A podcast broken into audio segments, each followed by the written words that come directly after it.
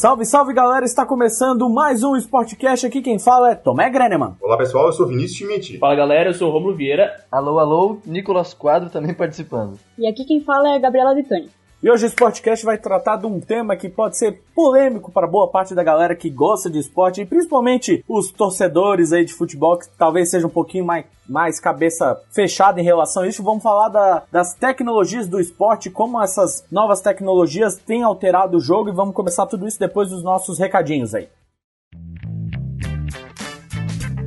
Muito bem, Vinícius Schmidt, chegamos aos primeiros recados do Sportcast. Para quem quiser saber mais sobre esse podcast supimpa que acaba, surgir aí na, acaba de surgir aí na podosfera, como é que faz para entrar em contato com a gente, saber mais o que a gente produz, meu caro Vini? Se você não entrou direto pelo nosso site do time de fora, nosso blog lá, onde a gente posta os artigos, fala umas besteiras lá também, uh, veio direto por um outro feed, algum outro lugar, uh, pode acessar o nosso site www.timedefora.com, repetindo para você www.timedefora.com ou também pelo facebook.com/barra time de fora. O site é fácil, todas... a página é mais fácil e o e-mail, Vini?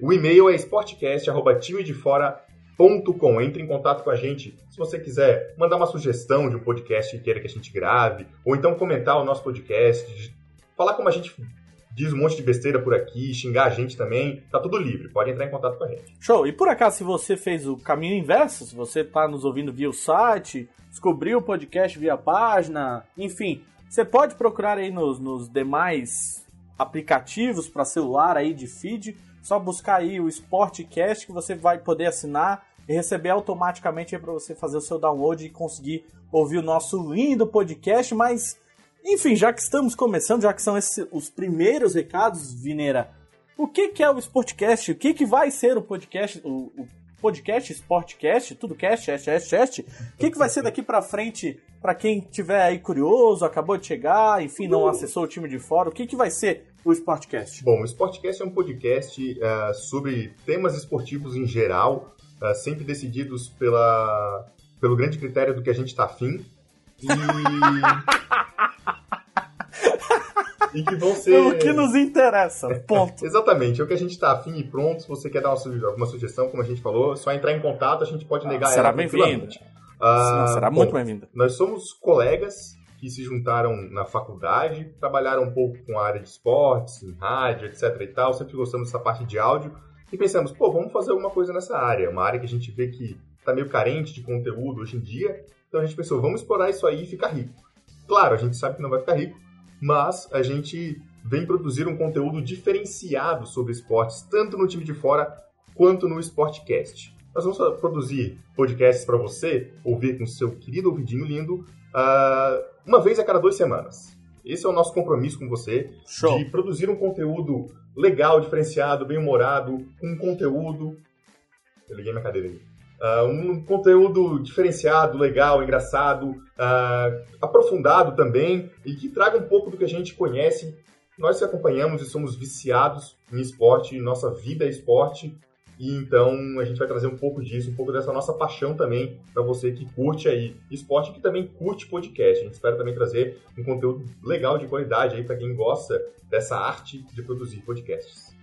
É, uma coisa que a gente sente falta, né? A gente antes de muito antes de sermos do meio da comunicação, pessoas que gostam de cobrir esporte, a gente consome, né, muito muitos muitas modalidades e a gente sente falta às vezes de dessas abordagens diferenciadas, outros tipos de opiniões, enfim. Até falta, falando mais no meu caso, falta de pessoas que gostam das, das mesmas coisas que a gente gosta, né? É. Hoje em dia, claro, tá muito mais fácil, mas é, a gente acha interessante, acha legal juntar essa galera e juntar esses 13 do time de fora pra gente conseguir produzir alguma coisa que vai interessar outras pessoas e, como tu bem falou, estamos de ouvido aberto aí para ouvir os comentários, as opiniões, as sugestões, até porque a gente vai abordar uma série de coisas no Sportcast que, por enquanto, no time de fora a gente não vai fazer, né, Vini? É, exatamente. A gente vai estar abordando no podcast temas uh, diversos do esporte. Dentro do time de fora a gente está limitando o nosso conteúdo a grandes modalidades que o pessoal acompanha muito, que são bem conhecidas e que a gente também acompanha de perto,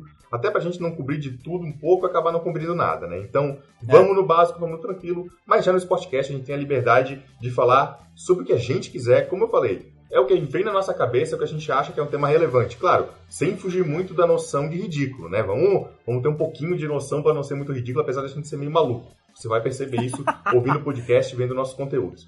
Mas, na verdade, é que se você vê dentro das modalidades ali que estão dentro do time de fora algo que não contempla que você é fã, mas quer que a gente fale, também manda. O podcast está aqui para tudo. A gente pode falar de tudo que você imagina, mas que tenha, claro, sempre uma correlação com o esporte, que é o, o nosso centro de discussão por aqui. Ah, lembrando aí para quem não sabe, né, não entrou no site, a gente vai falar especificamente nos textos ali, no, nas reportagens, enfim, dentro do time de fora futebol, futebol americano, tênis, vôlei e basquete. Pelo menos por enquanto, entendeu? E no Sportcast a gente está livre para produzir, se divertir como você bem entender. Lembrando que entre no site agora que a gente estreou, tem algumas boas reportagens, algumas boas opiniões. A gente vai postando também devagarinho, vai postando, vamos lá, duas, três vezes por semana, vai variar aí, né, Vini? A gente vai ver ainda como é que a gente vai postar, mas estamos produzindo aí, é, é, é, o, é a nossa diversão, é o nosso trabalho no tempo livre, mas que fazemos com bastante dedicação. Esperamos que vocês gostem, entrem em contato, xinguem, critiquem, enfim. E vamos pro, esporte, vamos pro primeiro podcast é, Tecnologias do Esporte, só, né, Vini? Só uma lembrança rapidinho, nos comentários desse post de podcast você já vai ver algumas matérias que a gente produziu que estão relacionadas ao tema de tecnologias no Boa. esporte. E também você vai ver alguns links que a gente vai comentar durante o podcast aqui, mas se você já quiser dar uma olhada, estão ali alguns links também importantes sobre alguns conteúdos que vão ser comentados aí durante o podcast. Mas enfim, curtam o nosso podcast aí. Esperamos o contato de vocês com vários xingamentos. Eu quero muito hate. Pode mandar, pode mandar hate. Adoro. Show de bola, partimos então para tecnologias do esporte.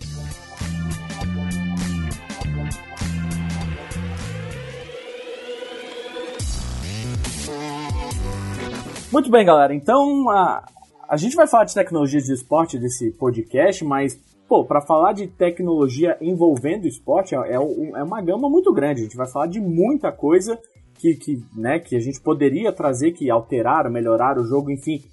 Pra galera que tá ouvindo a gente, sobre o que, que a gente vai falar hoje, o que, que vocês acham que é, realmente tem mudado os jogos, o que, que alteraram esses esportes em termos de tecnologia? O que, que vocês sentem que no grande, no macro, em vez de falar de desempenho individual, falando do esporte como um todo mesmo, é, existe de tecnologia que tem alterado aí a, a, o esporte nos últimos tempos? Bom, o esporte é, vem com tecnologias alterando desde noção de regras até aquilo que a gente fala muito de justiça no esporte, né? Por exemplo, como o tênis tem a revisão para ver se a bola foi dentro ou fora, caso um juiz de linha tenha errado na marcação. Essas questões de corrigir alguns erros humanos e algumas falhas que de vez em quando a regra ou a arbitragem e as pessoas envolvidas no esporte acabam não tendo tanto controle. É, mas a gente vê alguns crescimentos que talvez uh, sejam discutíveis, assim, uh, como foram aplicados, a maneira que apareceram. Uh, a gente vai falar depois de, das modalidades que a gente cobre aí, como é que as tecnologias se relacionam dentro desses esportes, mas eu já destaco aqui o vôlei, que é um esporte que recentemente começou a utilizar muitas tecnologias e que virou uma parada também bem controversa dentro da modalidade. Bom, quando a gente fala em tecnologia no esporte, a primeira coisa que vem, a primeira palavra que veio na minha cabeça a palavra-chave do podcast para mim hoje é arbitragem. A gente vai falar das tecnologias que vão estão ali para ajudar a arbitragem a fazer com, a ter certeza que as regras estão sendo cumpridas. E pelo menos nos últimos tempos, quando a gente pensa em tecnologia, em tecnologia no esporte, a gente pensa no futebol, que é até um pouco irônico, que não há tecnologia nesse, nesse, nesse sentido. Mas a gente já viu ali a tecnologia do chip na bola para ver se ela entrou ou não na Copa do Mundo lá e tal. Então, o que eu espero para esse episódio de hoje é a gente ver como os outros, como, como os outros esportes estão se adaptando a essa, ao avanço da tecnologia e como o futebol está ficando um pouco para trás e está deixando os outros, os outros esportes é, tomarem uma frente considerável.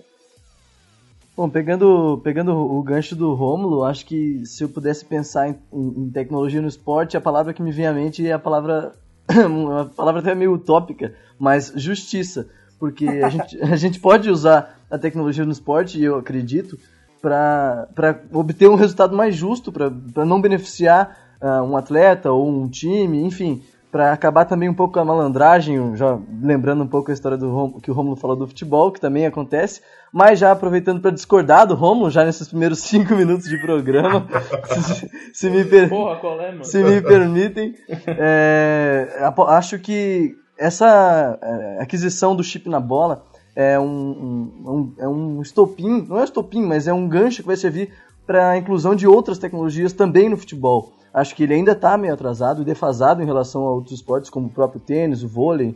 Enfim, se a gente pensar mais, é, mais à frente no futebol americano, por exemplo, é, mas é, a gente tem que falar de organização depois de liga, é, que daí o futebol americano está bem mais à frente. Mas enfim, é, resumindo, acho que o futebol está caminhando sim, é, a passos lentos, é verdade, mas para tentar chegar num resultado mais justo, porque a justiça também é um, um ponto a ser considerado nesse assunto.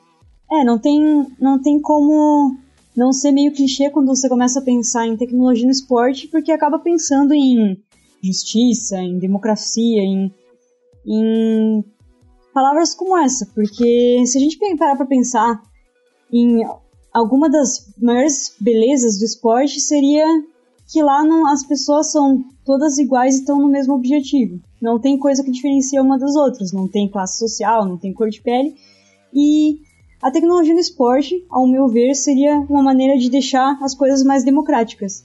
A gente estando no Brasil não deixa de pensar mais no esporte como o futebol, que é o país do futebol, e como pode ser usado para melhorar principalmente esse esporte aqui e ver como outros esportes, como já citaram, vôlei, futebol americano, tênis, tem usado isso de, para deixar o esporte uma coisa mais democrática e, e mais justa. E fica a discussão para ver se até que ponto chega, até que ponto vai é, vai ser usada a tecnologia para parar um jogo ou para é, tirar, digamos assim, a decisão da mão dos árbitros da, da, da, do fator humano do esporte. Tem que ver até que ponto isso chega, eu, eu acredito.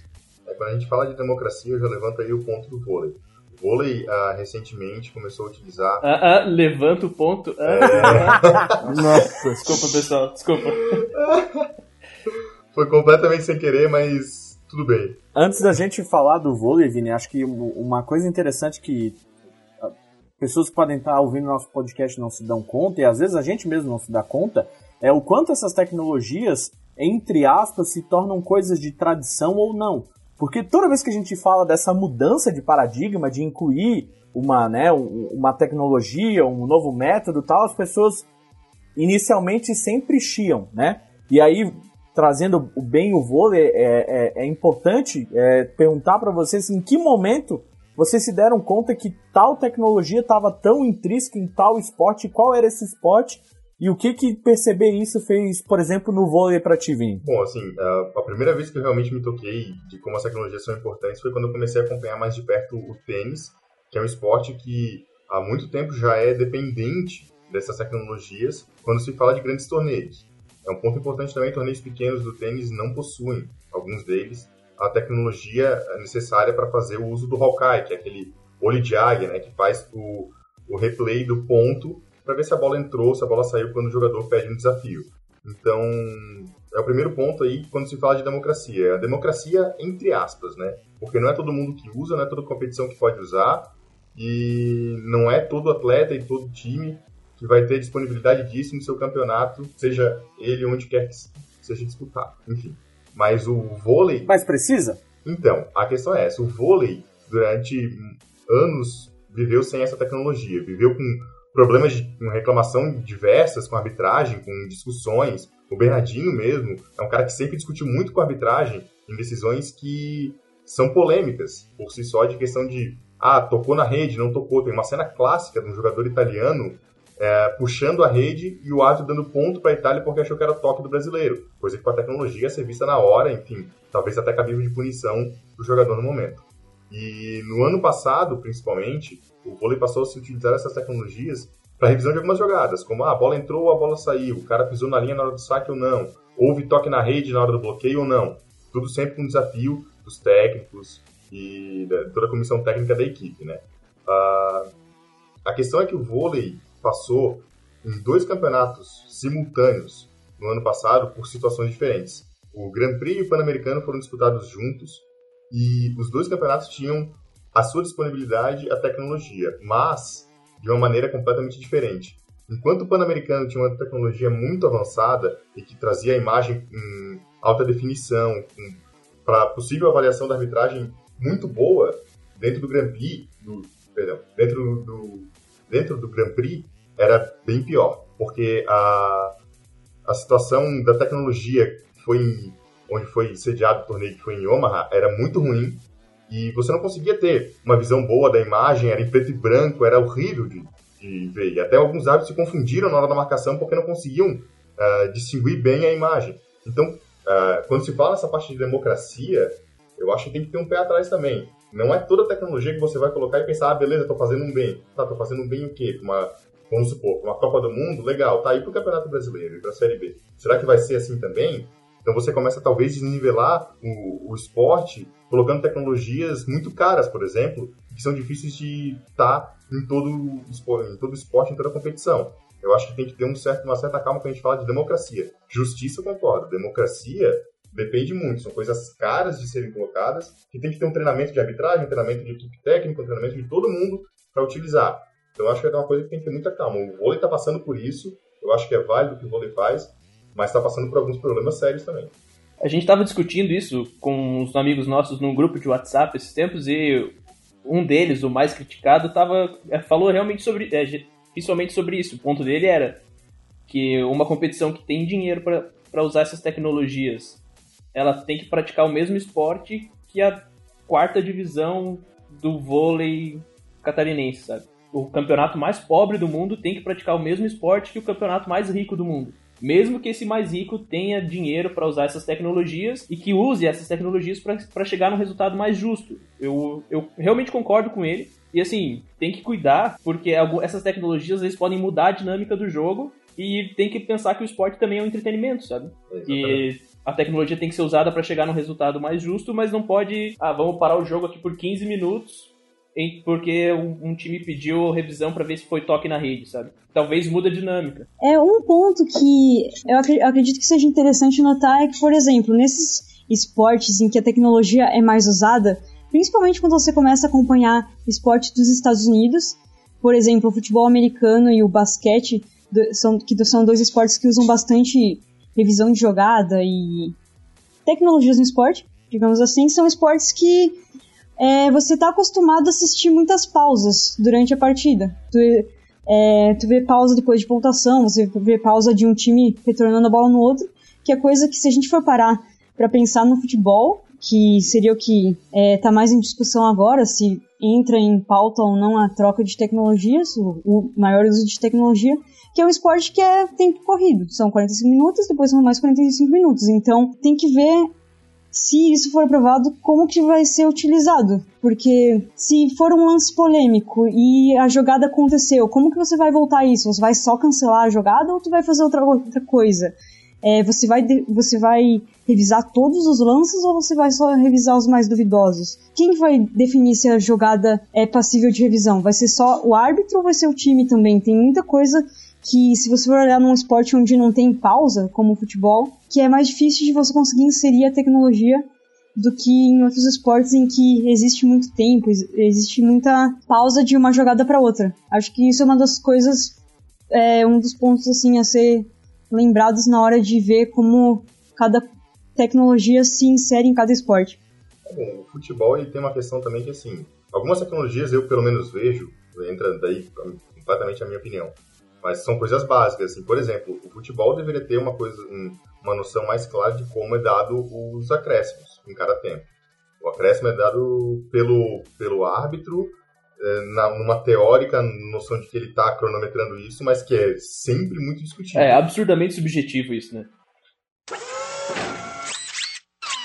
Confira comigo no replay!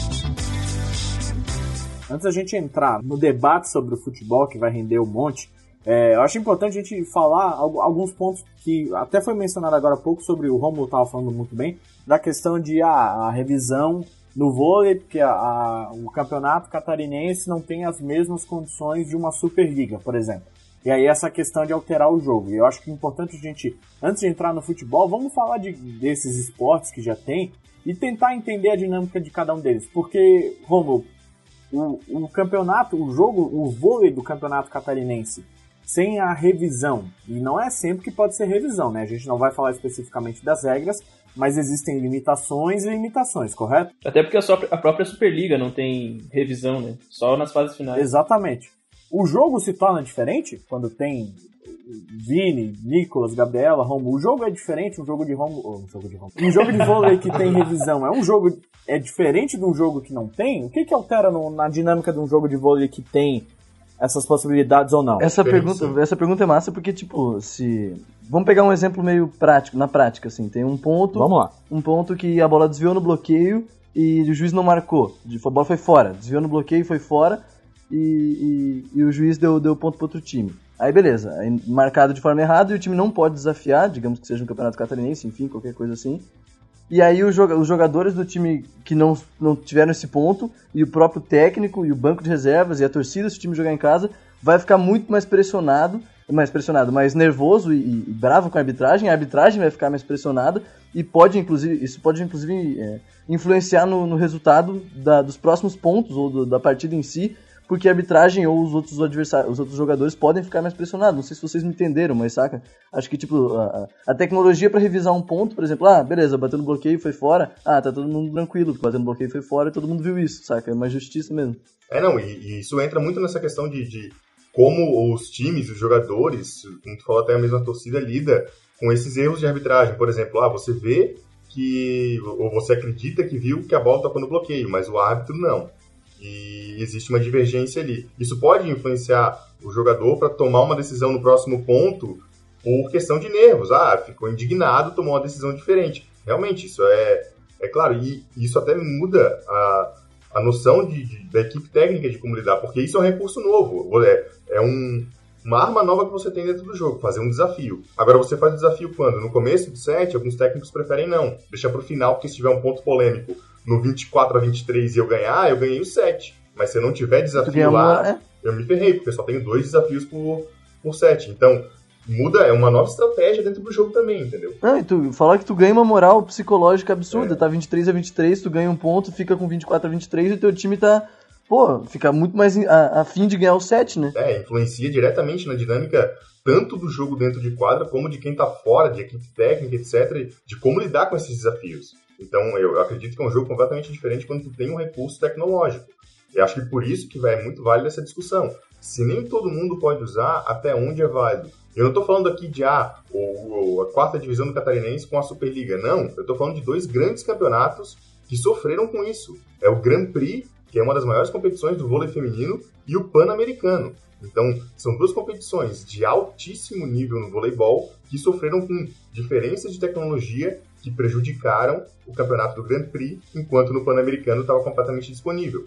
Então, eu não estou falando aqui de grandes diferenças de campeonatos menores, pequenos para campeonatos grandes. São dois campeonatos de altíssimo nível que sofreram com isso. Então, o voleibol é uma prova de que tem que ter muita cautela em como se aplica essa tecnologia e se ela realmente passa a ser válida a partir do momento que nem todo mundo pode usar ela, entende? Mas chega a se tornar um outro jogo? O vôlei jogado no Grand Prix e o, no Grand Prix e o vôlei que foi jogado no Pan-Americano se tornaram jogos completamente diferentes? Porque toda vez que a gente entra nesse debate, e agora, né, aos pouquinhos vamos caminhando para o futebol. Essa é sempre o ponto central, o jogo se torna outro. A Gabi falou muito bem, né? Essa questão de, de, de mudar, porque o, um esporte não é tão parado, outro esporte não é. O vôlei se tornou um outro, se tornou um outro esporte tendo isso ou não tendo? Bom, quando se fala, é, quando se fala em outro esporte, tem que ter também Entre aspas, né? cautelas, né? Medidas, porque Sim, sim. é, o vôlei segue sendo vôlei, é claro, mas é um novo recurso, entende? É como se você chegasse assim, não, peraí, agora tem uma nova maneira de sacar. Claro, dadas as devidas proporções, não é isso, mas é um recurso novo dentro do jogo, que muda a noção de estratégia, muda a noção de justamente isso, como o Nicolas falou, de psicológico, de influência dentro do jogo, de moral, e isso influencia diretamente nos resultados, eu não tenho dúvida disso. E é uma Concordo. influência grande no esporte. Não é um esporte novo? Não, mas tem um impacto gigantesco. É, muda a dinâmica. Se tu for assistir um jogo com, com o- o os recursos e um jogo sem os recursos, tu vai ver que o jogo vai correr de um jeito diferente. Eu, eu acho que o vôlei não é um, um bom um bom ponto de comparação pra gente fazer com o futebol, porque o vôlei é um, um jogo que não... Um ponto pode durar um segundo e pode durar 10 minutos, sabe? você ficar um tempo parado para ver as imagens não acaba afetando tanto quanto o futebol. Sei lá, oito minutos no jogo de futebol para revisar uma jogada, isso vai mudar muito mais, porque o técnico vai estar tá lá dando instrução e tal, e isso pode mudar muito mais a dinâmica do que no vôlei.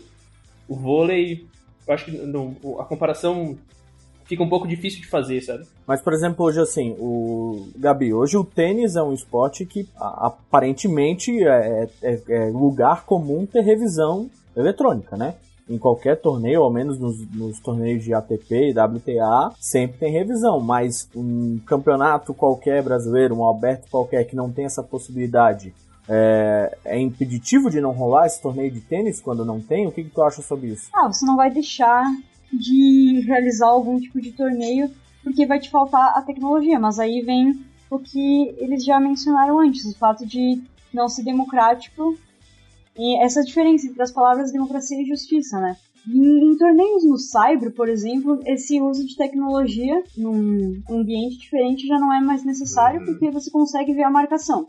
Beleza, mas aí você vai ver torneio de grama ou torneio em quadra rápida, dá pra ver uma diferença. Não sei se vira um outro esporte, mas você consegue uma diferença quando é, uma bola, um ponto só pode fazer muita diferença quando a pessoa tem certeza que a bola foi dentro e não consegue falar que a bola foi dentro, porque o juiz de linha e o juiz de cadeira concordaram que foi fora. Não sei, eu acho que é um terreno meio cinzento. Isso não, não interfere né, no, na estratégia de jogo do atleta, por exemplo? Um cara que joga no cyber e força uma bola no fundo, próxima da linha, assim.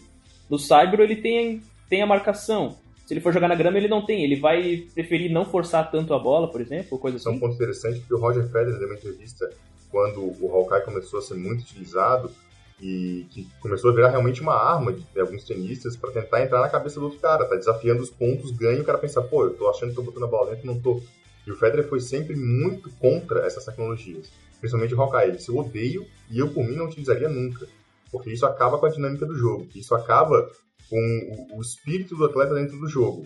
E ele sempre foi muito claro em dizer, uh, ah, para mim essa tecnologia muda a cara do tênis. Então é interessante que tu falou, porque realmente é uma nova estratégia, entendeu? Tu pode forçar uma bola um pouco mais uh, ao fundo, ao, ao, canto, pensando que eu tenho um desafio. Então, pai, eu vou confiar que eu vou botar a bola dentro, aí tu desafia, ganha, já ganhou um outro moral, já ganhou uma outra noção dentro do jogo e tu já começa a ficar mais confiante. E o tênis tem muito disso, de confiança. O cara que perde a confiança dentro do jogo, perde o jogo.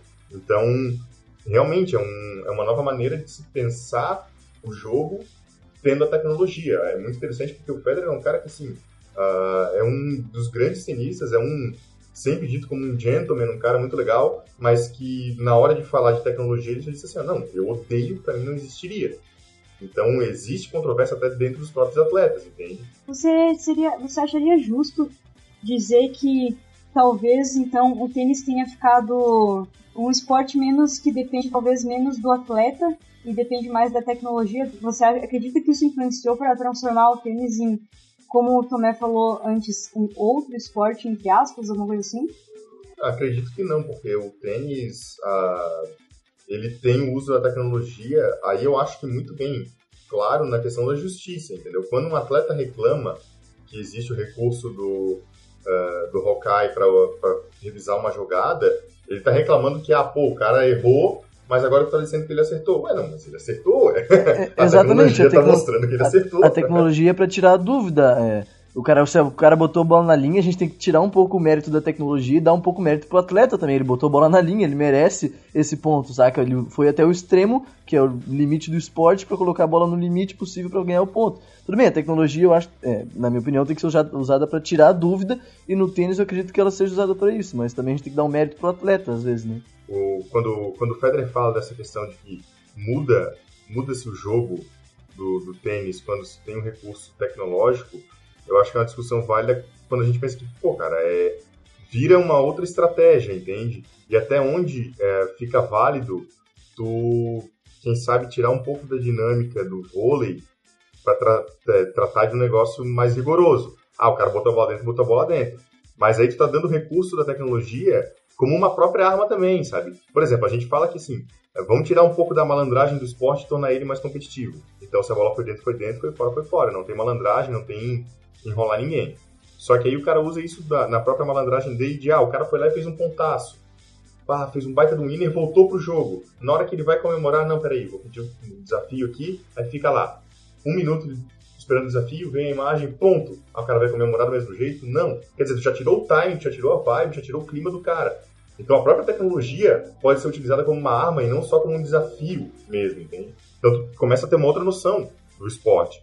Eu tenho uma eu tenho uma outra coisa para usar dentro do jogo. Eu não, não tenho mais só a minha esquerda, a minha direita e meu slice. Eu tenho um desafio também. É, isso é uma mudança mais psicológica, né? Não é uma. Não, não chega a afetar o re- resultado, porque se o cara botou uma winner no, no limite do limite e o outro cara vai pedir um desafio e a bola, a marcação continua sendo a favor, a favor do cara que botou a bola no limite do limite, tipo, não, não mudou o resultado, o ponto continua pro cara certo. Só que é uma mudança mais psicológica, né? O cara tá tentando chegar na mente do outro cara, dando uma desestabilizada. Mas são limites, né?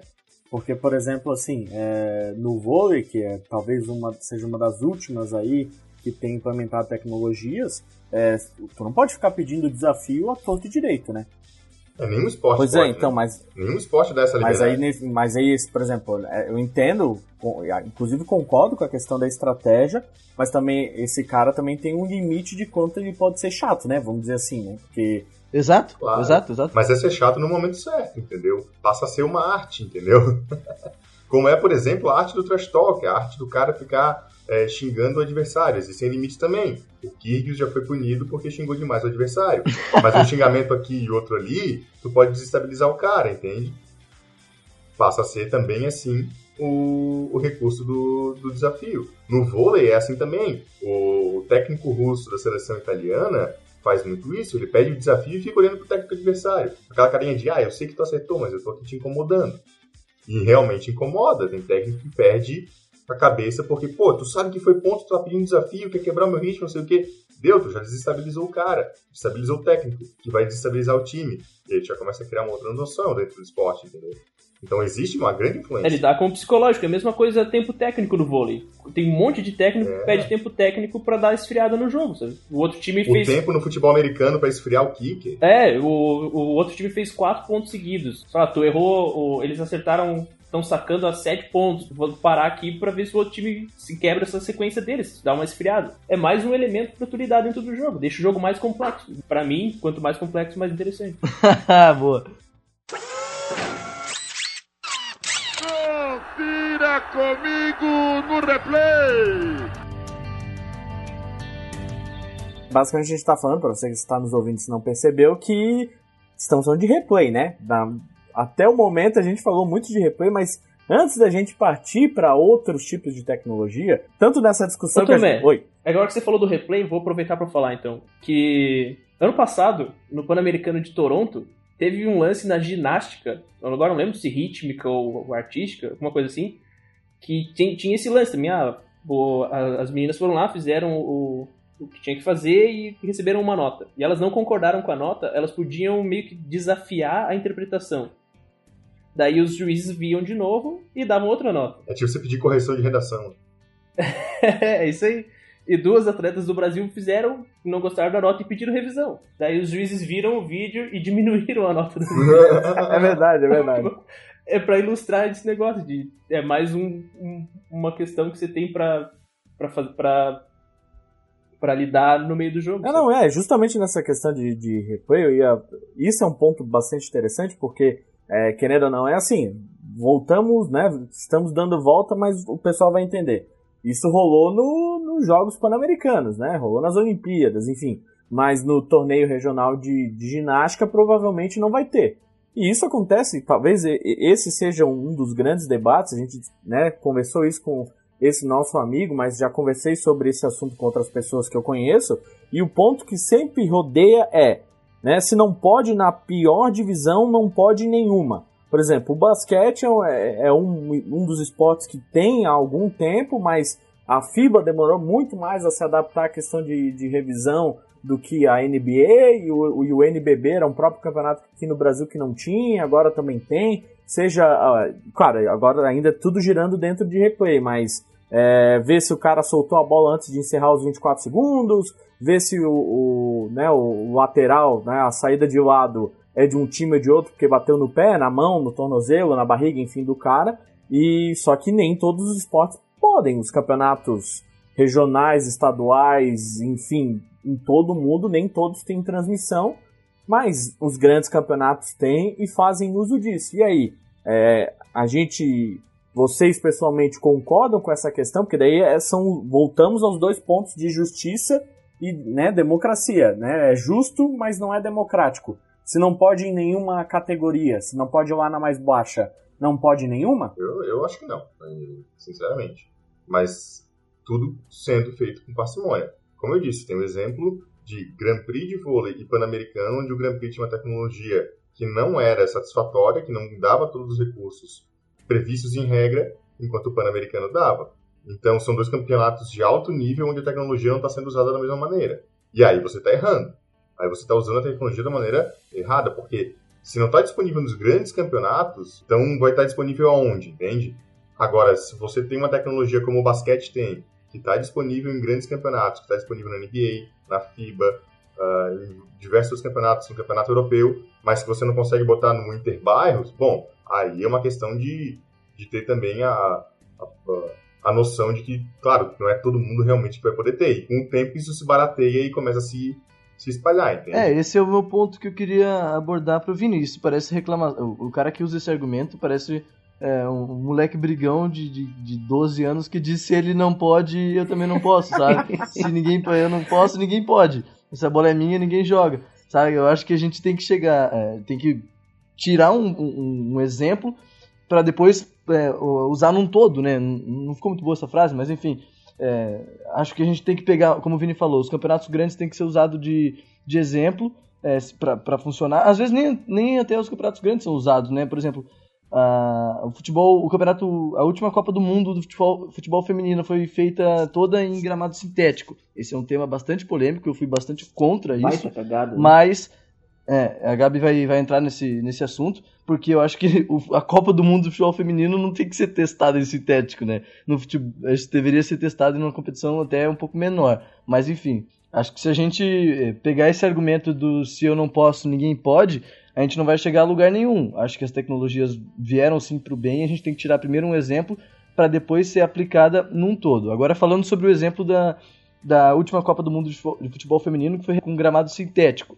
É, aí eu já discordo bastante, eu não, eu não, acredito que a Copa do Mundo de futebol feminino, né, o objetivo máximo para o qual jogador, um jogador de futebol pratica esse esporte, é, chegar na Copa do Mundo, não acredito que a Copa do Mundo tenha, tenha sido, tenha que ser uma experiência, saca? Ela tem que ser um resultado de uma experiência em outros campeonatos menores. É, a gente viu que durante a competição muitos atletas reclamaram do gramado, é, joelhos muito machucados, ralados, jogadores saíram sangrando. Além disso, a temperatura do gramado sintético era absurda, todo mundo passava calor. E o esporte é praticamente outro. Se o gramado sintético não foi bem cuidado, tu vê que a bola vai, vai pingar 15 mil vezes mais, a bola vai rolar diferente. A jogador, imagina um jogador que mal sabe fazer um cruzamento de uma forma e vai para a Copa do Mundo, tem que fazer cruzamento de uma outra forma porque o gramado é diferente. Isso, isso beira o absurdo para mim. É, você realmente se mudar a característica, mudar a cara do esporte. É como você pegar é, um campeonato de, de tênis que vai jogar no Cyber, o Cyber é mal cuidado e tá cheio de, de, de, pedra, de lombada no meio. O cara não vai conseguir jogar nunca, então isso é inconcebível, o tênis não permite isso. Existe uma condição necessária para o esporte ser, ser jogado, e realmente, fazer um teste na Copa do Mundo beira o absurdo mesmo.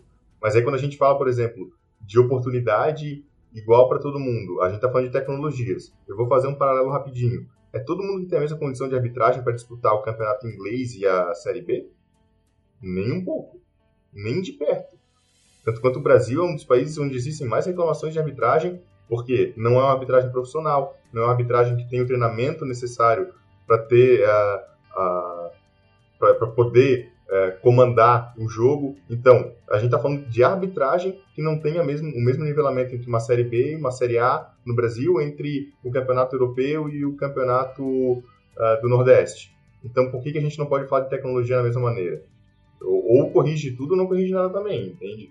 O, a arbitragem é um claro exemplo disso para mim que a gente pode levar para a tecnologia no esporte também, entende? Não é todo mundo que vai poder se disponibilizar, mas aonde se pode, utilize sim. É, agora eu não tinha pensado sobre isso, mas é, é verdade, tu, eu acredito e tem essa teoria de que os árbitros do futebol inglês, alemão, enfim, são muito mais preparados do que os árbitros e os bandeirinhas do futebol, sei lá, sergipano, por exemplo. Então, se a tecnologia é assim, né? faz sentido. É, quando se fala nessa questão, por exemplo, como o Nicolas falou do gramado, eu lembrei agora uh, que o vôlei passou por um ano uh, aqui na Superliga uh, jogando com uma bola diferente.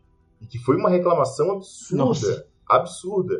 Porque a bola era diferente, era diferente para bater nela, era diferente para sacar. E foi uma reclamação louca. A Copa do Mundo de Futebol na África do Sul. A Jabulani? Com a Jabulani. Outra discussão também. É o uso de tecnologia que a gente acha que, ah, porque a tecnologia vem sempre pro bem. Calma, é muita calma nessa hora também. Aí eu tenho que concordar com o nosso colega quando ele é cauteloso ao se utilizar tecnologias. Por isso, cara, você tem tecnologias aí que tem, tem gente que tem ideia completamente maluca para tudo quanto é esporte. Se a gente for abraçar tudo que tá rolando por aí, os esportes vão começar a ficar um negócio insano. Tem que ter muita calma, tem que ter teste, teste prévio, como o Nicolas falou, em um campeonato menor, para ver se isso funciona ou não, testar mais de uma vez, enfim, tem que ter muita cautela. A gente está vivendo um momento de é, fervor, novas tecnologias, novas ideias, novas ações dentro do esporte, e daqui a pouco a gente começa a ficar e querer incluir tudo. Uh, o vôlei passou por isso agora, outros esportes, o futebol passou por isso na Copa do Mundo da África do Sul. Cautela, sabe?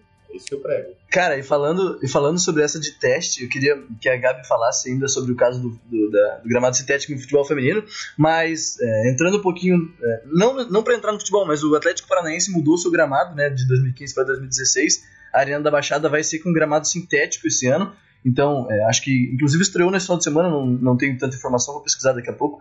Mas, pô, para um, é, um, time de Série A do Campeonato Brasileiro jogando em gramado sintético, isso não se via há 5, 10 anos atrás é, de forma alguma, né? Que, que eu consigo lembrar, assim, de exemplo daqui é o, São, o Zequinho, o São José de Porto Alegre, que joga no gramado sintético, enfim, time, um time aqui, o outro lá, e agora o Atlético Paranaense por, vai, faz essa mudança, porque o gramado do Atlético Paranaense tinha sérios problemas de iluminação, de irrigação, a cobertura do estádio atrapalhava na iluminação, enfim, aí eles fizeram essa mudança para o gramado sintético e fica essa expectativa para ver como é que vai ser essa utilização no Campeonato Brasileiro. Né? Eu tava pensando aqui no, no que falar exatamente em relação à Copa do Mundo Feminina, porque talvez isso não entre como tecnologia do esporte, porque para mim isso entra mais como várias outras questões. É questão de, por exemplo, se você fosse fazer uma Copa do Mundo masculina, nunca na vida que ia ter um gramado sintético, porque ia ter muita reclamação e isso nunca ia ser passado antes, entendeu? Não sei, pra, na minha cabeça isso passa como, querendo ou não, passa como machismo, passa como preconceito, passa como várias outras coisas que não são tecnologia no esporte. Então eu não sei, não sei se eu, se eu, se eu chego nessa parte, assim. Mas uma coisa interessante que eu, tava pensando que. Eu tava pensando no futebol feminino antes do Nicolas falar do futebol feminino. É que, por exemplo, é, voltando um pouco naquela questão de. Ah, será que porque a gente não pode colocar é, essa tecnologia na série D, a gente não vai poder colocar na série A, por exemplo, alguma tecnologia de qualquer é, esporte? É, se você parar pra pensar, talvez é, o caminho seja você trabalhar a partir do público que você tem. Se você tem um público muito grande um campeonato grande, você tem que trabalhar para atingir esse público primeiro e você vai ter patrocínio para isso, você vai ter, querendo ou não, o capital para poder fazer todas essas, realizar todas essas mudanças e fazer isso de uma maneira que seja com qualidade, como o Vini fez a comparação do Grand Prix com o Pan-Americano. Se você fizer, por exemplo, é, aplicação de tecnologia no Campeonato Brasileiro de Futebol Feminino. Não vai ter como fazer isso porque não vai ter nem capital para isso. O investimento no, no Campeonato Brasileiro de Futebol Feminino é 10 vezes menor, se eu não me engano, que o da Série D. Então não tem nem não é nem viável se você pensar na estrutura do, do campeonato e da modalidade. Acho que também é um, um modo de se pensar, assim, no lado mais capitalista de como você vai aplicar a tecnologia no esporte. Para você fazer testes, você vai precisar gastar dinheiro. Hein? Isso é com certeza a, a CBF pediu de novo, tinha pedido em setembro do ano passado e pediu de novo esse ano para usar vídeo no futebol. E para International Board lá, pro, pro órgão que regulariza as regras de futebol internacionalmente. E realmente é mais fácil fazer um teste numa série A de brasileiro do que numa série D, por exemplo. Mas o, o, o argumento que o Nicolas estava usando é não fazer isso no, no principal campeonato da modalidade, sabe? Porra, testa antes. Não vai testar uma, uma tecnologia no, no, no exemplo do vôlei. Não, não faz uma tecnologia no PAN e outra no Grand Prix, sabe? Testa na Superliga, testa no italiano, coisa assim. E uma outra coisa que eu parei para pensar Mas, por exemplo, como que tu vai é, fazer uma comparação de só o Atlético Mineiro tem um. Porque muda muito, né? Você vai jogar só uma partida do campeonato fora de casa num gramado sintético e um, um time vai jogar todas as partidas de mandante nesse gramado sintético. Até que ponto isso vai mudar a regra, sei lá, no futebol mesmo, sabe? Mas talvez eles acabem levando vantagem, não sei. A teoria é que tipo, o gramado sintético de rendimento não seja diferente, a bola não pode rolar diferente um gramado normal. Então, eu não acredito que o Atlético Paranaense esteja fazendo esse gramado sintético para ganhar vantagem sobre os outros times. É porque o gramado da Arena da Baixada é ridiculamente mal cuidado e podre. Então, eles querem ter um jogo de boa qualidade, mas que se aproxime ao máximo de um gramado natural. Óbvio que a perfeição nunca vai acontecer, né? Mas aí tu pensa assim, tipo, mas pega aqueles gramados, sei lá, na, na Copa do Brasil, que tu vai jogar no interior de Alagoas e tem a droga lá de um gramado que é um banhado. Isso também é, isso também é uma é, um gramado diferente de se jogar de um gramado comum ou de um gramado sintético. Então são diferenças dentro do esporte também. O futebol tem muito disso. Putz, esse gramado é horrível, eu não consigo jogar pela direita porque tá, a grama tá toda rala. Isso acontece. Quantas Sim. vezes a gente vê isso dentro de Campeonato Brasileiro de Série A? Sim, mas então, esse, esse, esse, time, teoricamente, principalmente esse da Copa do Brasil, não tem capital suficiente para poder é, fazer seu gramado ok, né? Fazer, uma, fazer um reparo no gramado. Eu digo, eu digo que assim, ó, que bom que o Atlético Mineiro está tomando essa decisão. Se o nosso gramado é nojento, então que a gente. Ah, Atlético Paranaense. Se nosso gramado é nojento, então que a gente faça alguma coisa que fique próxima do que os outros têm, ou do que é o comum, para a gente ter um jogo regular pra gente não ter problema de jogar em casa porque, sei lá, choveu demais e a gente não consegue jogar bola dentro da área. Eu acho ridículo quando tu vê um jogo de futebol que tem uma poça dentro da grande área. Cara, isso não é futebol mais, entendeu? Confira comigo no replay! Eu posso mudar um pouco o ponto, puxar um negócio que a Gabi falou ali? Que ela, que ela falou da questão de público. Eu acho que esse é um ponto interessantíssimo quando a gente fala de tecnologias, porque até onde tecnologias no esporte também são favoráveis ao público? Até onde a gente está pensando muito no rendimento e na competitividade e menos no, na noção de entretenimento? Até onde a tecnologia do esporte não deixa o esporte chato, não deixa o esporte sem emoção? É tudo decidido na tecnologia, é tudo decidido no vídeo. Tu perde o momento, tu perde uh, todo o clima e tu perde a noção de que o esporte também é, em certos momentos, um negócio meio imprevisível. Ele fica completamente previsível a partir do momento que tu começa a inserir tecnologias e mais tecnologias ali. Claro, sem deixar de fazer, fazer justiça ao esporte. Mas eu acho que ele pode ficar um pouco chato em certos momentos, entende? Tipo, cara, toda hora tem replay. Ah, não, vamos ver todo ponto no vídeo a partir de agora. Vamos supor, o tênis decide que agora todo ponto tem revisão de vídeo todo ponto de retenção de vídeo. É um esporte chato. Continua um esporte de alto rendimento, mas chato. Eu acho que o limite do, desse pedido, tipo, limitar três pedidos por set ou dois pedidos por set, enfim, o limite serve um pouco para isso, né? Porque se a gente depender da tecnologia todo ponto, vai ficar chato. Aí acontece, às vezes acontece no tênis, inclusive, o cara já pediu os três desafios e tem um lance super duvidoso e ele não pode mais pedir, não tem o que ele fazer, a não ser consultar o juiz e perguntar: você tem certeza sobre essa marcação? E o juiz normalmente não fala nada, né? Lava a mão. Mas entra um pouco na questão da, da entre aspas, que eu abordei lá atrás, a questão da tradição do esporte, né? É, hoje, por exemplo, o futebol americano é um das modalidades talvez que mais tenha é, esse tipo de, de intervenção, especialmente na questão de review, de, de replay, e é naturalmente ok ter isso. Se não tiver, às vezes é até estranho. Mas acostumou, né? Então, é, um bom ponto que a Gabriela trouxe foi isso, a questão do público, né? Será que aos pouquinhos, será que a gente se acostuma ou nunca vai se acostumar? Ou será que não vai fu funcionar, entendeu? Aí eu te digo assim, ó, beleza, a gente teve a revisão em replay do catch do Des Bryant. Um catch polêmico demais no futebol americano, que até agora é polêmico também. Então, a gente tem a revisão do replay, tem, ele faz total justiça ao esporte? Talvez não, entende? Então ainda existem uh, é, algumas, alguns elementos que são humanos na parada e que tornam o esporte essa parada emocionante. É, ainda tem espaço para interpretação. É, exato. Existe um espaço para tu conseguir ver se é válido ou não essa chamada, etc e tal. E o futebol tem muito disso. A grande emoção do futebol está nessa imprevisibilidade, de o juiz de repente expulsar um cara porque ele acreditou que aquela jogada foi violenta demais, enquanto outros juízes talvez não acreditassem. Então você não tem só que jogar o seu futebol, tem que saber jogar com cada árbitro. É um elemento a mais dentro do futebol, por exemplo. Mas será que a inserção de um review por vídeo não vai quebrar isso no futebol e tornar o futebol um esporte mais chato? Entramos no, no tema futebol agora, definitivamente? Eu estou falando do futebol como um exemplo, entende? Mas, sim, sim. por exemplo, é, esse do futebol americano também é, sabe? Foi uma discussão imensa de que muita gente acreditava que o Dez Bryant recebeu aquela bola. E aí é outro jogo. É que eu, eu, acho, eu acho que o que o Vini quer dizer é não como se fosse só o futebol, mas decisões que às vezes cabem muito mais, digamos assim, a um ser humano definir se elas estão certas ou não, digamos assim, do que um computador. Que não são coisas tão simples, digamos assim, bem entre aspas, do que ver se, te, se pisou na bola, ver se a bola foi, foi dentro ou fora da quadra.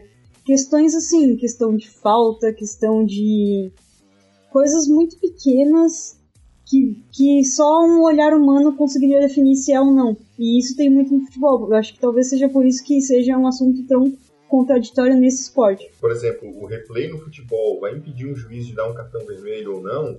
É da interpretação dele entende? E é do momento do jogo também. A gente sabe que existe isso. Ah, uma, um, um, jogo que tem muitas faltas, o juiz não pode sair distribuindo cartão amarelo, mas com replay pode ser outra coisa, entende? Um replay pode ver uma jogada e, ah, agora eu tô revendo e achei que é cartão vermelho. Antes eu não achava. Então, até onde isso está influenciando o esporte? É aí sim, como o Tomé falava, tá mudando a cara do, do futebol, vai mudar a cara do futebol, entende? O replay no vôlei não mudou a cara do vôlei, o replay no futebol pode mudar a cara do futebol. Aproveitando o gancho do futebol, já que o Vini falou, na, na, agora no final de fevereiro, no começo de março, os dirigentes da CBF vão de novo fazer um pedido para a IFAB, que é a Federação Internacional de Futebol, lá e tal, para saber do uso de árbitro de vídeo no Campeonato Brasileiro já de 2016, né, já desse ano. Já teve um pedido da CBF em 2015 que foi negado, mas é, vai ter e agora vai ter outro pedido e seria uma mudança muito drástica no Campeonato Brasileiro que é assistido, falando, voltando ao público, por um público bastante conservador. É, eu diria até que, cara, dependendo dessa se essa mudança for aceita, seria uma revolução no Campeonato Brasileiro, é, por causa dessas, principalmente dessas tretas de arbitragem pontuais, assim como bola entrou ou não entrou, é, falta fora da área ou dentro da área. Bola na mão, mão na bola. Mão, exatamente. Se a CDF tiver esse aval, eu acho que o Campeonato Brasileiro de 2016 vai ser um exemplo muito grande e todos os olhos é, do mundo vão estar voltados para cá para saber como é que foi esse, vai, como é que vai ser esse exemplo em 2016 né, se pode ser repetido em outras ligas também. Então, acho que a gente tem que falar bastante sobre isso. Esse pedido, a, é, a CBF tem alguns outros países também pediram junto. Ano passado foi só o Brasil. Esse ano também Alemanha, Estados Unidos e mais alguns. Não, não sei exatamente quantos e quais. Eu, eu lembro dos Estados Unidos e da Alemanha, que pediram também para usar árbitro de vídeo. Pois é, aqui no Brasil eu fico um pouco de medo até pela questão de como isso vai ser recebido, como isso vai mexer com a dinâmica do esporte. Se a galera vai conseguir é, se acostumar, o público que acompanha o Brasileirão, se acostumar a ver um replay, a ver um de um árbitro, que a gente é acostumado a ver o replay e criticar o árbitro. Ah, olha aqui, isso aqui não foi pênalti, esse cara deu, não sei o quê. E agora o árbitro vai poder, quem sabe, ver isso dentro do, campo. Isso pode ser um choque muito, muito grande. Né? É, então, vai ser, vai ser um vai ser um assistente de vídeo. A, a, ideia da CBF é que seja um assistente de vídeo fora desse, daqueles quatro ou cinco árbitros tradicionais, né? Tem o árbitro, dois bandeirinhas, tem o quarto árbitro, tem aqueles mais outros que ficam lado de fora vai ser um novo assistente de vídeo que vai ficar numa cabine fora do, do estádio. É, lembra um pouco a história da, da, da, NBA, que tem um, da NFL, acho que também tem, uma, uma central em Nova York, assim, né, que o cara vê o mesmo replay que a gente vê na televisão, né? A verdade é essa, né? O cara vê o mesmo replay que a gente vê e a gente critica o árbitro e agora ele vai poder ajudar o árbitro. Então, é, não vai ser o cara que está no campo, o árbitro principal com apito, que vai poder ver esse replay. Ele vai consultar um assistente de vídeo que vai ficar fora, vai ficar externo da partida. Então, e lembrando que vai ser só em, em, em assuntos pontuais, né? Faltas, assim, e lances mais subjetivos, como a gente falou antes, não vão ser abordados. Só lance de a bola entrou, ou o pênalti, a falta que foi fora ou dentro da área, que daí o jogo já naturalmente para. Então não tem essa preocupação de parar um jogo que é muito dinâmico como futebol, entendeu? Eu lembro de um caso, se eu não me engano, foi numa Copa do Mundo, onde no telão do, do estádio apareceu o replay de um lance que o juiz havia dado expulsão ou pênalti, algo assim, e que não claramente não, não era a situação. E o estádio inteiro começou a vaiar o árbitro porque apareceu no telão o erro que ele cometeu dentro de campo. Então, quem sabe isso pode ajudar um pouco também uh, os árbitros a, a, liberarem um pouco da pressão, ainda mais aqui no Brasil, que, nossa, é uma pressão absurda em cima de, de uma arbitragem que também tem condições precárias de atuação. Confira comigo no replay!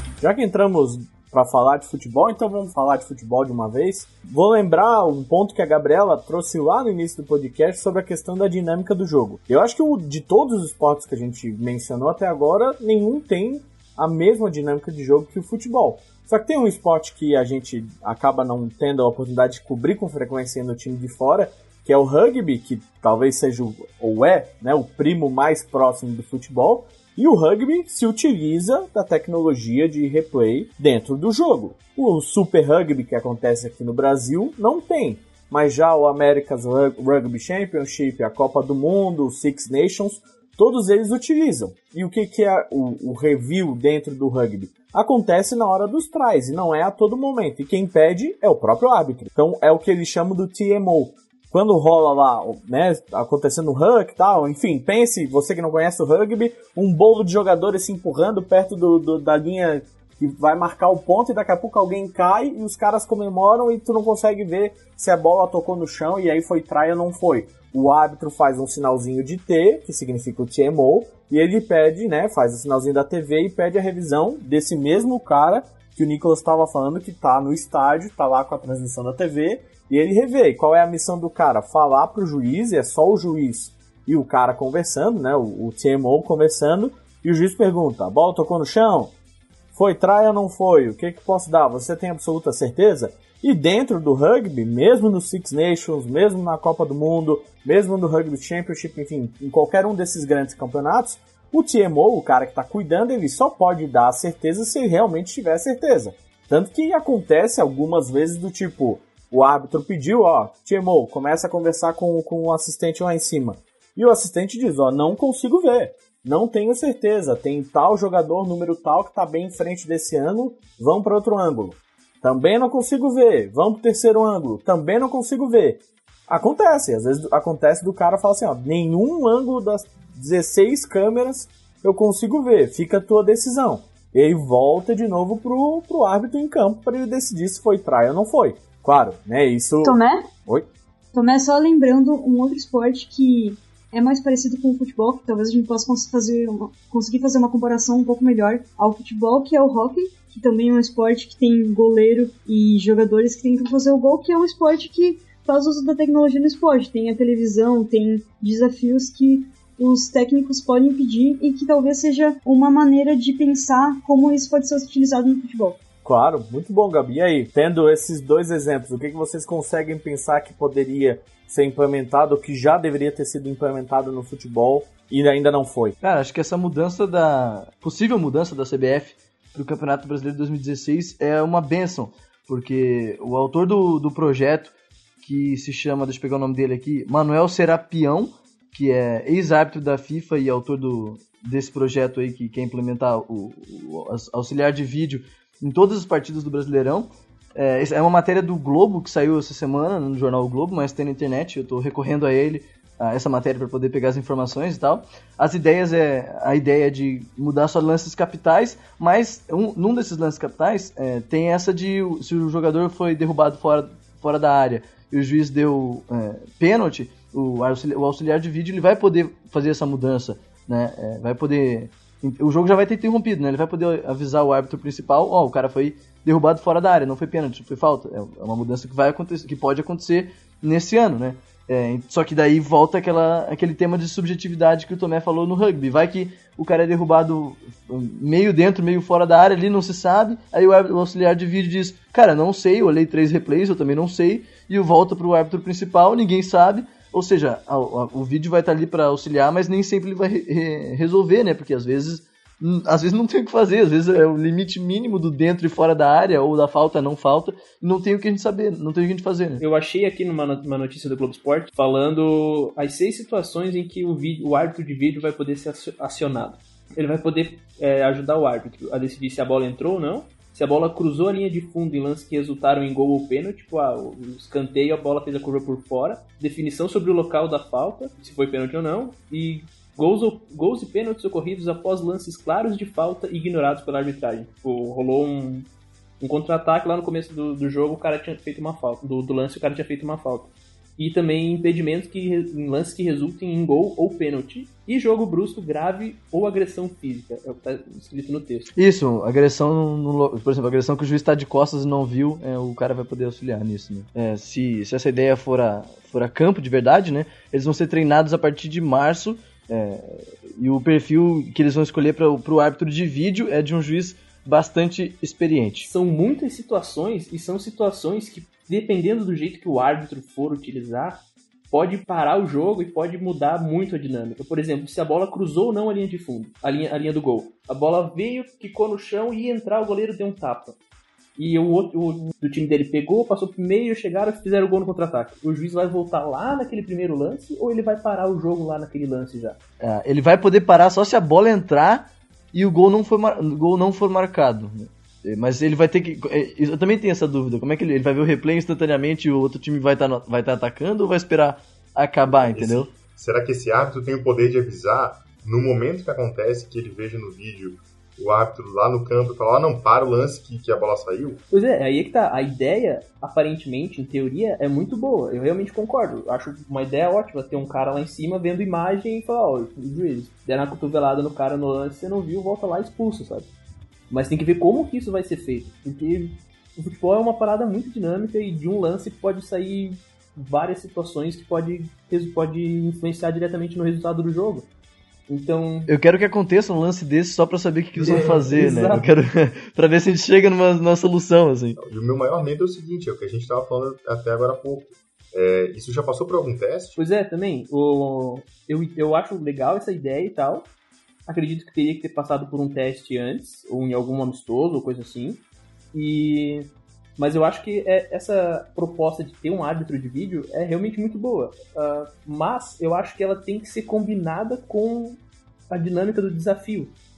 para não para evitar risco de jogadas que o juiz não parou, foi gol e daí ele teve que voltar no lance lá atrás porque tinha sido falta.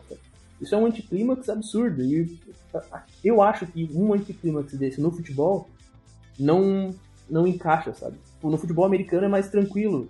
O cara fez o passe, o... eles vão, vão rever depois se o cara pegou a bola ou não e ele pisou na linha. Ah, a torcida inteira comemorou, mas não foi touchdown. No futebol eu acho que é um, é um pouco mais embaixo, o problema é um pouco mais embaixo. Quando o cara faz um gol, a torcida comemora, mas Também acho. Voltou, vamos ter que voltar. Também acho. Não é nem questão de anticlímax, é questão de antijogo mesmo. Ah, o cara tentou fazer o gol, não conseguiu, eu tava armado pro contra-ataque, puxei o contra-ataque e fiz o gol. Isso tá dentro do esporte do que ele permite se fazer. Ah, não, teu gol não valeu porque na verdade a bola entrou.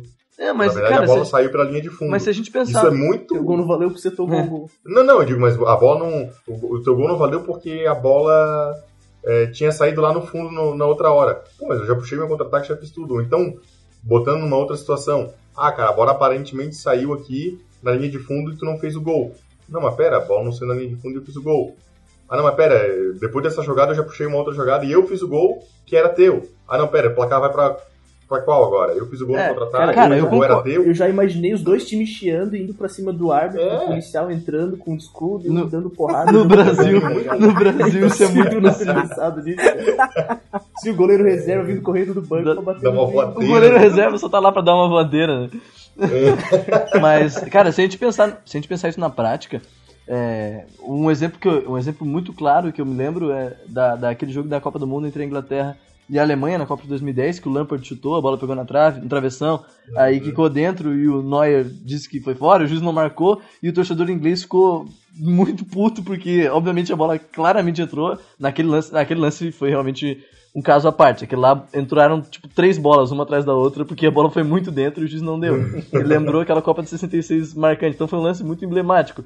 Mas vai que no, naquele lance é, a Alemanha puxa o cara que faz um gol, só que, cara, é, vai, vai continuar sendo injusto. A Inglaterra fez o gol e o juiz não validou, sabe? Então, se, o chip na bola, por exemplo, nesse lance que a bola sai e, e, e, não sai, já ele apita na hora. Ele não é necessário, não precisava de replay, por exemplo, saca? é, não precisa de que o jogo. O jogo pode continuar, mas. Não precisa da interpretação. Isso, ele não precisa. Não precisa que o árbitro assistente de vídeo veja o lance três vezes. O chip na bola ele apita, saiu ou não saiu. Na hora o juiz pode parar de jogar. Então ele impede que esse contra-ataque seja gol, por exemplo. Eu acho, eu acho problemático a gente pensar. A gente já levantou inúmeros pontos aqui que podem ser uh, discutíveis dentro de uma partida e a gente tá falando do Campeonato Brasileiro. E aí tu vai começar a aplicar isso de repente, assim. Ah, resolvi aplicar e vou aplicar, sem nenhum teste prévio, para ver aonde pode existir um erro ou não. A gente está levantando pontos hipotéticos aqui. Eu gostaria de ver isso na prática. Como é que isso funciona dentro de um jogo? Como é que é a dinâmica de diálogo desse árbitro que está no canto com esse árbitro que está fora vendo o vídeo? E como é que isso vai mexer na dinâmica do jogo? Porque é simplesmente aplicar no Brasileirão, aí me perdoem, é um baita um erro. Isso tem tudo para errado, cara. Desculpa, mas isso tem tudo para dar errado. Mas, ô Vini, cara, eu, eu, eu, tô, eu, eu confesso que tô cansado da mesmice de é, 25 das 38 rodadas do Brasileirão, na segunda-feira tá o cara no bar reclamando do juiz. Isso, obviamente, não vai resolver esse problema. Mas, cara. Eu acho que isso só vai criar mais problema nesse ponto. Vai reclamar do vídeo do juiz. Vai reclamar do vídeo agora. Não, eu acho que vai reclamar do juiz que, ah, vai pedir o vídeo ali, ou então, ah, pô, por que não pediu o vídeo nessa hora, não sei o quê. Eu acho que só vai criar mais problema pro juiz. Não vai criar necessariamente as soluções que são necessárias vai criar mais problemas, entende? Isso eu estou dizendo porque isso não. Ah, estou deduzindo que isso não foi testado ainda, porque eu não vi nada de teste disso. Não, não, não foi, foi, não foi testado. Eu acho que deveria também ser testado. Então, se, não, se, isso não foi testado, se isso não foi testado, eles estão errando absurdamente. Isso tem que ser testado. Testa então nos estaduais, já que todo mundo diz que estadual não serve para nada. Então testa no estadual. Aí que tá o problema, porque a estimativa de custo do projeto é de 12 milhões que tem, são 10 jogos por partida em todas as rodadas. Nos estaduais aí envolve muito mais coisa, que é capital, que é, é transmissão de TV, que é interesse da federação. Mas você está falando de 12 milhões para instalar isso no Campeonato Brasileiro. Eu digo instala isso no Campeonato Paulista, não vai te custar 12 milhões, eu te garanto. Vai custar menos, bem menos. Porque é um campeonato estadual, porque tu consegue instala isso em apenas algumas partidas do campeonato estadual. É, mas aí em algumas partidas. É, imagina como é que, tipo, tu vai, tu vai botar essa câmera no estado do Bragantino, por exemplo, lá do Campeonato Paulista. Um abraço pra você, torcedor do Bragantino, tá aí nos escutando aí. você que é de Bragança. de muita história. É. Camisa dos Você anos que 90. é de Bragança Paulista aí, eu adoro o Bragança, sempre foi pra lá. Porra, meu, eu adoro o Bragantino. Mas que eu digo assim, ó, instala isso no, no, na Arena Palmeiras, no estádio do Corinthians. E aí vamos ver como isso acontece dentro do Campeonato Paulista. Você está, em certa maneira, menosprezando o Campeonato Estadual? É, talvez sim, dizendo, ó, oh, pô, ele não é tão importante quanto o Brasileirão. Mas ele não é tão importante quanto o Brasileirão. E esse teste é necessário para que, no futuro, o Brasileirão seja um campeonato que não tenha tanto problema com a arbitragem, como você disse, 27 das 38 rodadas. Agora, direto no Brasileirão, cara, isso tem cheiro de que vai dar tanto problema em 2016 que o campeonato vai virar não um campeonato de futebol, vai virar um campeonato de vídeo, vai virar um campeonato de edição de vídeo. É diferente, é obviamente diferente do caso do gramado sintético do, da Copa do Mundo Feminina, mas eu sou bastante a favor dessa implantação, óbvio que não da forma que ela está sendo, porque sem teste é, é, é, sabe não sabe como vai ser a situação do Campeonato Brasileiro desse ano, tá? É uma incógnita para todo mundo, mas eu sou bem a favor dessa implantação. É, não, eu sou a favor disso de uma maneira consciente, né? só deixando claro, eu também sou completamente a favor mas de uma maneira consciente. Inconsciente, eu acho que só vai prejudicar. Porque quem é contra vai dizer, ó, viu, ó, ó, é por isso que eu disse que eu era contra, olha aí a tecnologia. E a discussão vai de novo para o mesmo ponto. E um, um, outro ponto que a, gente tá, que a gente meio que passou por cima, a arbitragem no Brasil não é profissional. É uma parada amadora. O cara ganha 200 conto pra apitar um jogo, velho. E agora ele vai ter que fazer mais uma coisa, né? É, e ele... Como é que vai ser? Vão treinar os caras que não são nem profissionais? Vão treinar os caras que não estão nem treinados pra apitar direito? É, mano. Mas isso é um ponto para um outro podcast, meus amigos. Gabriela, concorda que é, vai ser legal implementar nesse ano ou não? Eu tava aqui pensando bem longe, é, por isso que eu acabei não me manifestando, porque eu não encontrava uma hora para manifestar sobre isso, mas eu vejo isso além de um, uma questão de você conseguir conciliar, por exemplo, o que as pessoas pensam da FIFA, que eu acho que é uma coisa que poderia influenciar por ser uma, uma organização com um passado e com uma história de corrupção. Eu acho que as pessoas poderiam relacionar isso também. Uma questão de, ah, isso não vai dar certo. A FIFA tá querendo implantar uhum, isso, sabe? Concordo. Mas eu também penso, por um outro lado, como uma questão bem cultural, porque você não vê esse tipo de coisa acontecendo no Brasil. Você vê isso acontecendo em esportes que pessoas são acostumadas a assistir em outros lugares. E eu acho que isso influencia bastante. É uma questão de você influenciar a mente do brasileiro a se acostumar a uma coisa diferente. E ele vai ser resistente, porque é uma coisa muito passional. O brasileiro sempre recebe as coisas de um jeito diferente, porque é muito mais emotivo, ao meu ponto. E aí você tem que ver como você vai conseguir, é, aos poucos, trazer a tecnologia no esporte.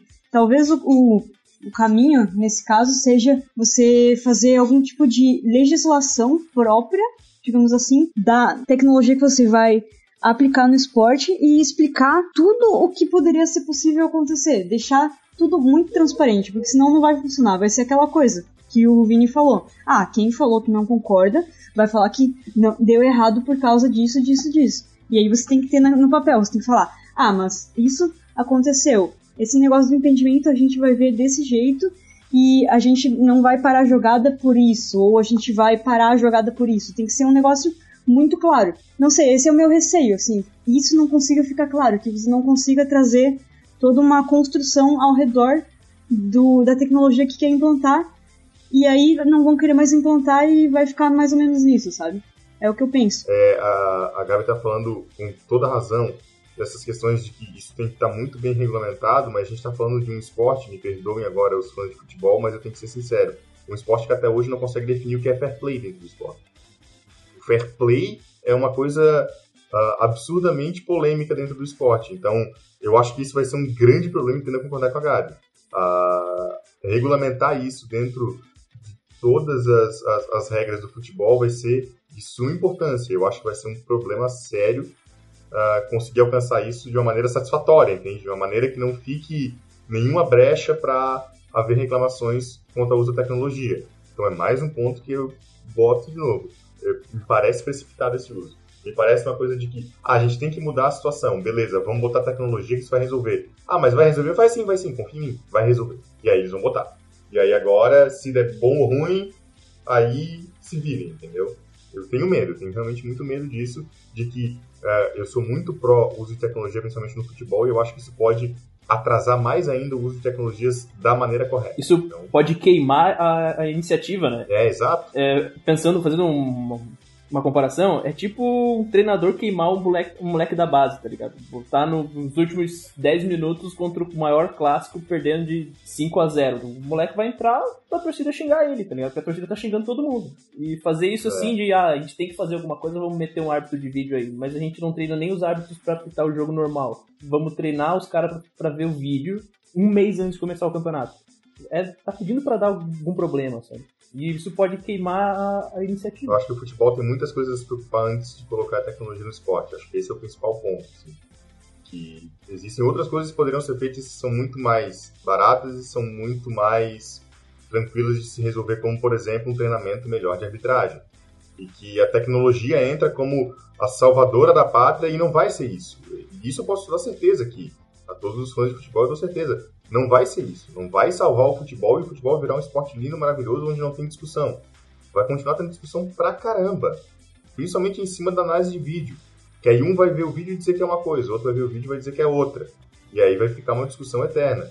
Então não é uma salvação para os problemas que o Campeonato Brasileiro hoje enfrenta, que são, como o próprio Nicolas disse, problemas de arbitragem, muito sérios de arbitragem. Então a tecnologia pode chegar como uma, uma salvadora de algo que ela não pode salvar, entende? E aí ela começa a tomar um, um ódio, talvez, do torcedor brasileiro, que já possui um certo receio, e aí fica muito mais difícil de realmente aplicar isso. É, enfim, eu tenho muito medo mesmo, sabe? E por outro lado, se dá certo, ou vão falar que resolveu o problema da arbitragem do Brasil e os caras vão continuar uhum. ganhando 200 reais por jogo. Sabe? É. Então, mesmo se dando certo ou dando errado, alguma coisa, algum ponto negativo vai ter. É, a, gente precisa ter a gente precisa ter bem mais atenção com os nossos árbitros, né? Eles são muito mal preparados.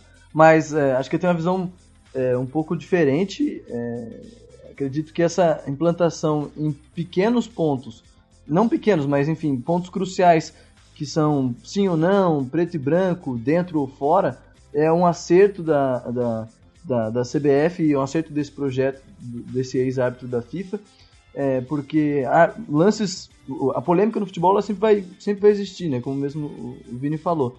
E a discussão na, na mesa do bar durante a semana, nas mesas redondas, nos comentários esportivos, ela vai continuar existindo. Mas em lances capitais, como se é dentro ou se é fora, é, se a bola entrou ou se a bola não entrou, acho que isso, é, essa mudança vem para o bem, pra, principalmente, repetindo o que eu falei, tirar essa, a gente dessa mesmice de, de, de discussão de, em cima da arbitragem que acontece ano após ano, rodada após rodada. Eu, como sou um agente do caos, eu quero a implementação do chip na bola, eu quero a implementação do vídeo, eu quero o caos segunda-feira, toda segunda e quinta-feira, pra mim tem que ser o caos. É isso aí, galera. Vamos implementar tudo aí, meus caros. Muito obrigado. Se vocês tiverem mais comentários aí, pode fazer. Esse é o momento. Eu tenho um comentário. Tá bom. Comente, comente. esse árbitro de vídeo. Vamos lá. Uma coisa que eu pensei agora. Ele pode passar o Campeonato Brasileiro de 2016 inteiro sem corrigir uma injustiça, mas pelo menos em algum jogo ele vai ser motivo pra quebrar o pau e os dois times saírem entrando com polícia e o árbitro fugindo e vai O dar. Rômulo vai dar quer ver polícia no campo, né? O Rômulo quer ver polícia. Mas, mas sempre tem, tem briga, tem polícia no campo, cara. Mas pode ter hábito de vídeo, sem hábito de vinho, bande- bandeirinha com camisa rosa, vai ter sempre quebra-pau. Confira comigo no replay. Acho que um, em, em resumo, digamos assim, sobre o que, tudo que a gente pode discutir, que a gente discutiu agora, é parar pra pensar assim de duas, duas formas diferentes, assim, sendo bem simplista. Você tem que parar numa. Você pensa numa forma otimista de ver as coisas, como falou o Nicolas, digamos assim, e você para pra pensar e ver como o Vini e o Romulo falaram. É, de você ter que parar pra pensar, ah, se isso não der certo agora, não vai mais dar certo nunca, sabe? Que é uma ideia Talvez pessimista. seja- Pode falar, Gabi. Pode falar. É uma ideia Talvez pessimista. um meio de caminho, assim, por- porque as duas coisas têm seus positivos e negativos, por exemplo, mas não sei, na minha visão, assim, tu tem que pensar em, digamos assim, juntar um pouco dos dois. Você tem que tentar mostrar para o maior número de pessoas uma coisa para implantar na cabeça delas, digamos assim, que isso vai pode dar certo. Mas também você tem que começar aos poucos. Talvez você tenha que começar em campeonatos menores. Mas aí todo mundo vai ver ou não, assim, fica aquela coisa. Ah, mas isso vai dar certo desse jeito ou vai- só pode dar certo do outro jeito? Ou dá pra juntar as duas coisas, sabe? Era o que eu tava pensando. Mas é, no, é justamente aí que mora o meu medo de que a gente está tentando colocar na cabeça das pessoas que a tecnologia pode ser algo bom, e se não for, a gente está destruindo essa ideia por muito tempo aqui. Porque aí as pessoas vão ficar, não, lembra quando botaram lá? Foi aquilo, vão botar de novo? Não, é pera, é diferente. Não, não é diferente. Fica a discussão. Eu vejo muito, por exemplo, eu, eu vejo muito, por exemplo, pela questão. Lembra quando falaram que iam colocar árbitro atrás do gol? A discussão foi absurda. É árbitro atrás do gol não vai resolver, não sei o que, não sei o que. E ficou uma discussão e ficou um papo. Hoje é uma coisa que as pessoas se acostumaram, mas que também não fez grande diferença para arbitragem. Agora, se chegarem e falarem, vamos botar mais dois árbitros dentro do gol, dentro do campo, as pessoas vão falar, ah, mas botaram atrás do gol também não serviu. Entende? Então, é, eu não quero ser, como o Nicolas disse, pessimista, mas o problema é que quando eu vejo isso em prática sendo colocado assim, de uma maneira que parece meio no susto, eu, sou obrigado a ser pessimista, sabe? Ah, as coisas não, não podem ser feitas à pressa, as pressas não podem ser feitas sem preparo. E eu não vejo o futebol brasileiro hoje tendo preparo para colocar esse tipo de tecnologia. entende? Eu concordo com essa tua visão de ah, a gente não pode, agora que falta dois meses pra começar o campeonato, começar a treinar a galera, colocar, enfiar um monte de gente numa cabine de vídeo pra tentar fazer o negócio dar certo. Mas eu, eu acho que essa tua visão de todo mundo, assim, eu acho que é uma generalização muito grande. Eu acho que as pessoas, apesar de não dar certo, talvez elas aceitem de novo se vier de outra maneira, digamos assim. É, eu- claro, eu- todo mundo, eu não estou aqui falando realmente todo mundo. O que eu digo assim é que A é difícil, é, quando a gente fala de, de, de um público, como já foi mencionado aqui, que o público do futebol que é um público que ah, ainda é, é complicado de, de ver ah, aceitando diferenças dentro do futebol, inovações dentro do futebol, se você faz isso de uma maneira ruim, vai ter muito repúdio, entende? Acho que o. a- é, o que só não pode acontecer é o público do Brasileirão ser menor, porque o pessoal que vai ficar querendo ficar, em- ficar em casa pra poder assistir o vídeo na TV. Aí ninguém vai pro estádio ver o jogo, né? Mas, mas, pai Vini, uma coisa, isso tu não pode prever, mas uma coisa que tu pode prever e que é certa é que essa discussão nunca vai acabar, ou pelo menos vai demorar a acabar, né, galera? Então eu acho que vamos encerrando esse podcast que também não acaba. A gente volta com mais uma edição de tecnologias, talvez quando for implementado ou não. Agradeço aí, Gabriela, muito obrigado. Nicolas, Vinícius, Rômulo. É, valeu aí, Pô, galera. adorei a discussão. É, já começando os encerramentos aqui, achei muito produtiva. Acho que a gente tem que abordar mais esse tema, talvez em outro podcast ou em outro post, num texto, enfim. E quero participar sempre que possível. Rumo à tecnologia. ah, agradeço também a participação aí, agradeço os colegas que estavam com a gente nesse podcast, todo mundo que está ouvindo esse podcast agora. E eu queria dizer pro Nicolas que eu não sou pessimista, você não fica falando isso de mim por aí, tá bom? A você que ouviu até o final, muito obrigado. Diferente do Vini, eu vou. Me chamou me chamar de pessimista mesmo, porque eu não, não, não tenho nenhuma boa vontade com o futebol, principalmente o futebol brasileiro. Né? Essa, essa evolução do futebol para um novo, para um, um, patamar além, em, em, direção à justiça, eu não vejo, não tenho nenhum, não sou otimista nem um pouquinho. Bom, mas continua assistindo a copinha, né? A copinha também é exagero, né, cara? Já, já tô, tô, tá dando um pau pra assistir o Campeonato Paulista, cara. Nossa senhora, tá muito ruim, cara. Tá horrível. E o gramado, como é que tá do Campeonato Paulista? Tá tipo o livro do futebol, assim.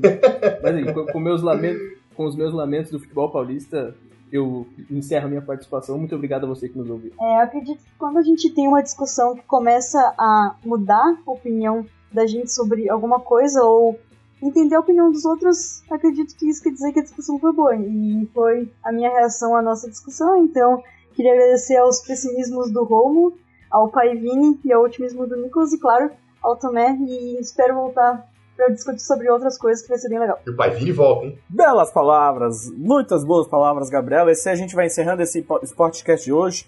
Agradecer a você que aguentou escutar até agora. Não se esqueça de procurar o nosso feed, é você que tem o seu aplicativo de feed ou escuta pelo próprio site, assinar o nosso feed para receber toda vez que a gente dá um update e traz um programinha novo. É, lembrar de entrar no site do time de fora, também vão estar os podcasts lá, as nossas matérias individuais, opinião, galerias, enfim. Redes sociais. Exatamente, as redes sociais, aproveitar o time de fora e mande aí seu recado, seu comentário, vamos ter tudo aí no post você que está ouvindo pelo seu feed, entre no nosso post aí para ver o nosso e-mail, forma de contato, que a gente vai responder vocês de um jeito ou de outro. Beleza, galera? Valeu, até o próximo Sportcast. Tchau, tchau! Tchau, tchau!